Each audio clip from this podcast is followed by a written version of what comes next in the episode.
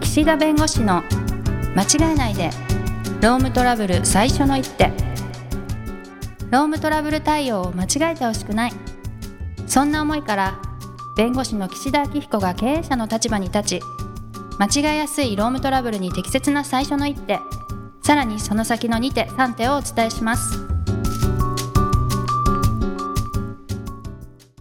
皆さん、こんにちは。弁護士の岸田明彦です。こんにちはナビゲーターのとちおえみですあの、都庁さん、昔から言い続けてるギャグとかダジャレってあります。自分の中の持ちネタ。まあ、ちょ、オリジナルかどうかってよくね、まあ、いろんな人が言ってる可能性あって、自分がオリジナルかどうかわかんないけど、なんかこれはずっと言い続けてるな、みたいなのあります。まあ、あんまりないと思うんですけど、この間、めちゃんこって言ったら、それあられちゃんだよねって言われました。あ、やっぱ、あられちゃんで、あの、おはこんばんちはの、あれもそうだし、あられちゃん世代なんですね。めちゃんこって言わないんだと思って。めっちゃとかは関西弁だし、めちゃんこ、そうですね。だから、それはもしかして無意識で言ってんのかもしれないなと思いましたけ都ど。庁さんってマクドナルドって、マックですかマクドですかマックです。マック。あ、北関東なんで、関西にしてもマクドって言うじゃないですか。マクドって言いますね。はうい。んで、あの、鳥取の私の母はね、はマい。クドナって言うんです。 斬新マクドナ斬新。えっと、鳥のさん皆さんそうなわけじゃなく違うとて、思う。お母さんオリ私ジナルのです母かだけマクドナって言うんですよ。おしゃびれっ。くりするでしょはい。もうそこまで言っちゃえばみたいルド言えばみたいな。な。 そう。そう斬びっくり新でするよね。いやいや、だそうかいうのら、他ね、にもあるんでしょうね。まあいろいろ多分あるんですよね。あ、はトイいレッ。モトスペバーとかパ。ー。トイレットペーパ トーイレットペーパー、トイトイレットペーペパー、はトイトイペペ。はいで。しょトイパーっていう人もいるんですよ。あー、最後をね、つまんでみた。うん。はい。だからトイレットペーパー確か長いですよね。うん、長い言葉長といし。て。でもなんはかい、、トイペって言いま略すさないでしょトイペなえ、。トイペ。トイペって私は言いますけど、みんなは言ってないかも。そう、だから、そう、あの言言わ葉、ないだけなんじゃないですあか買い物とかしないから。ああ、いや、そっか、そっか。はいはいはい。私ただちから、はこう、いや買い物メモにトイペって書くのか、トイレットペーパーと書くのかですけど、死活問題ですかああ、そっか。ら。はい。はいはいはい。あだからトイパーの人もいるっていうね あ、。トでイパまーもあね。ちょっはといはいマクドナを流行らせてください。マクド ナー。本当はね、3つぐらいね、持ちギャグでね、こう3つぐらい歌おうと思ったけどね、ちょっと時間をしてるから歌わないことにして、わかりましまあた今。日のテーマなんですけ次どの、機会に。はうい。ん。あの、前回ね、あの、ハラスメントの、なんか事実認定、なんかね、そういうテーマで、あの、もう少し話そうかなと思っはたんだいけ。ど、い、わゆるパワハラがあったっていう時に、パワハラをした加害者、上司、例えば上司が、はい。まあ、あの、個人で責任を負うっていうのはなんとなくわかるじゃないですか。だっていはいじめてるわけですからね。はい。まあ最近やっぱりこう、パワハラ防止措置に関する法律がこう、本格施行されてから、要するにいじめがあったり、パワハラがあった、それを会社に相談した、で、はい相談したんだけど、会社がきちんと対応してくれなくて、うんまださらにいじめがひどくなったみたいな感じの時に、そのもちろうんんいじめてる人とかパワハラしてる人がその責任を負うっていうのはなんとなくイメージ湧くんだけど、その会社としてね、あの、そこどうするかみたいなところがあって、で、こはいれがいわゆる職場環境、まあ調整義務とか、あの、職場環境を良好に保つ安全配慮義務とか、まあはそいういう言葉で言われるんですけど、うんうんだから当然目の前でね、あの、パワハラとかいじめが起きてるのを、それは会社として見過ごしてたら、それは、あの、会社としてちゃんと、あの、配慮しなさいよって話になると思うんですけど、はい。ちょっとね、説例として、難しい説例と。はい。ある従業員の人が、まあ若干ちょっと悩んでますと。はい。まうあんちょっとい、まあいじめというかね。はい。で、ちょっと体調も良くないと。はい。で、体調も良くないけど、ちょっと知られたくないと、周りに。周りにね。一応良くないことをうん。はい。で、言わないでほしいと。はい。うんだけれども、この体調なんで、ちょっとできる仕事が限られますと。ああ、なるほど。うんはい。だからちょっとそこ調整してもらえませんかとはい。言われたと。うん。で、会社としては、あ、そうかそうか、そういう体調かと。あ、じゃあ、仕事も限られてくるね。だから、それはみんなで協力してもらわなきゃいけないから、まあ、みんなに言わなきゃいけないなと。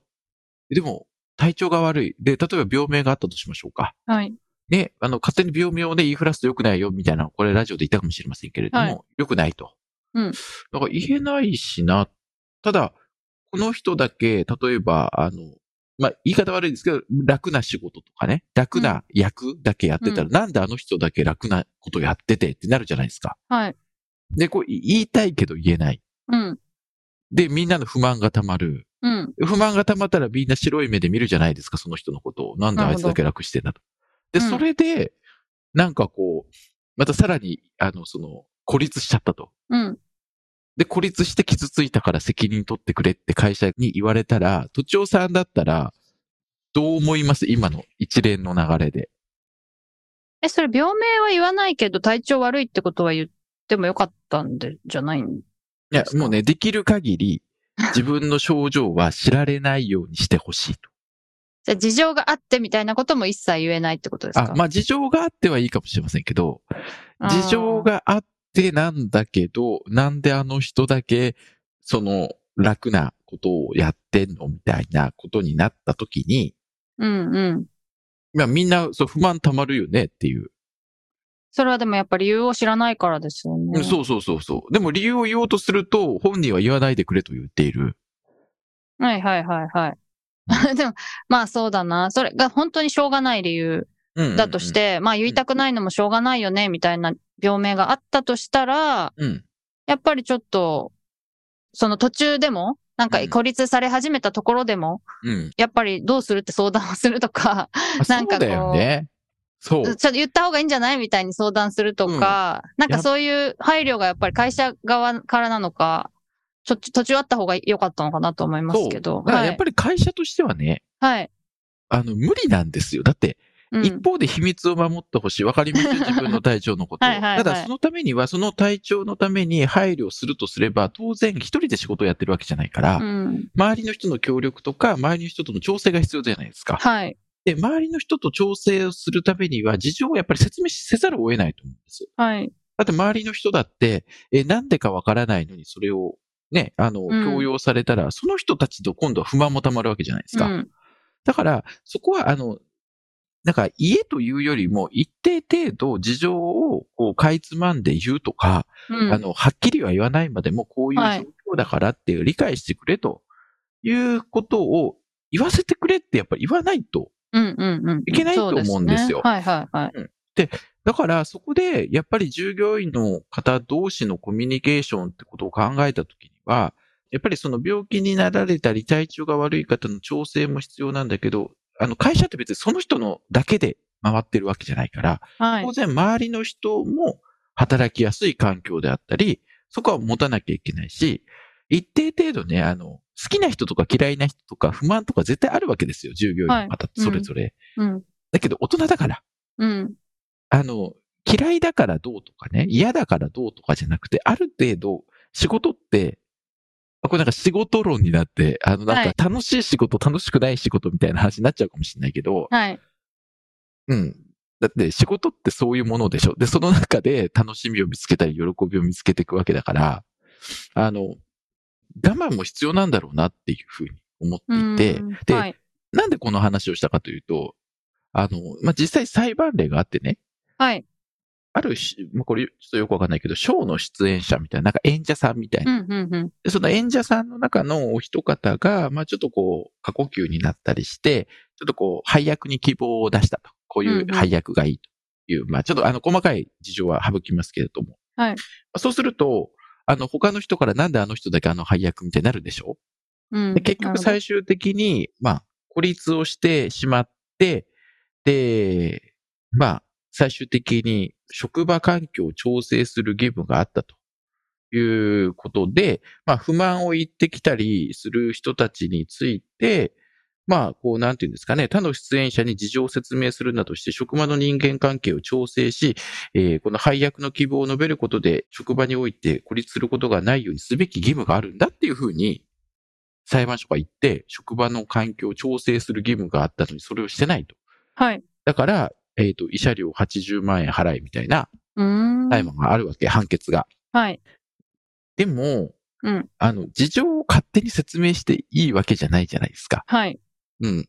だから、だったらその、できる限り人に知られないでほしいっていうところを、やっぱりこう、覆していかなきゃいけないんで、うん、うん、うん。うん。だからそこで本人にアプローチして、いや、このままだとあなたは周りの人は事情を知らないから孤立することがあるかもしれないと。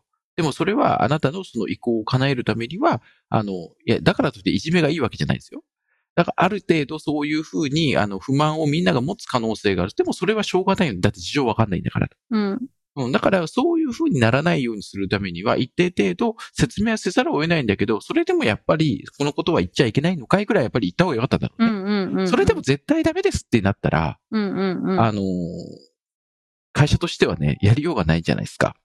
はい。で、ある程度そういうリスクもあるよっていうことを本人に把握してもらうってことですよね。そうう。ん。でそう。だから、まあこれ確かにあのーまあ、ある程度その病気の症状が出てるんで、当然それをちゃんと相談をされて、会社としてはそれ対応せざるを得ないし、対応しなければいけないんだけど、その周りの人うん。のことも考えなきゃいけないっていう視点をやっぱり持つべきかなと。うでんこの裁判例は、まあ、そういう意味では、あの、職場環境を調整する義務に違反したんだと。うん。なぜならば、あの、これ有期契約の方だったんだけど、この、出演者のその人間関係っていうのはもともとギスギス、ギスギスとは言ってないんだけど、来期のその契約に限りがあると。あー要するにみんなこう、あの、わかんないですけど、その世界が。はいはいはいはい。その、自分のこう、なんていうの、配役が来期もあるかわかんないわけ、自分にね。そこに関わってくるわけですそね。うそうそう。だからみんなこう、もともと圧力が生じやすい中うん、はにいおいはいはいて、はいはい。そういう風になると、それはみんな、あの、なんかそういう目で見てくるよねと。なるほど。うん、ってことがわかるんだから、ちゃんと事情を説明して、こういう状況なんだから、その配役の希望を、従業員のこの方がね、症状があるから、ちょっとこういう希望出してるんだと。うん。いうことをじゃあ説明してあげるべきだったみたいなこと言ってるわけ。うん、うん、うん。うん。いや、でも、できる限り知られないようにしうてんくれって言ってんだったら、うん。 そこはちょっと限界あるよねと。でもね、で言いすね方がね、できる限りだから。はいはいはいはい。ってことは、まあなんか必要性があれば、もしかしたらそこは応じてくれてたかもしれないから、やっぱそこのアプローチもう一つだったんだろうね。なるほどなるほど。確かにね。だって、途中さんも思いませんだって、なんか急に自分に仕事がバンバンバンバン降ってきて、うん。なん、かあの方、なんかすごい定時で帰ってて、うん。で、なんか仕事も軽くなってると。うん。で、部長に、え、な、なんであの人の、あの、なんとかさんの仕事を私に来るんですかいや、あのね、いや、とにかくやって、み たいな言われたら、それでも通常で、そういう現場でなければ、通常は上司に文句がいきますよね。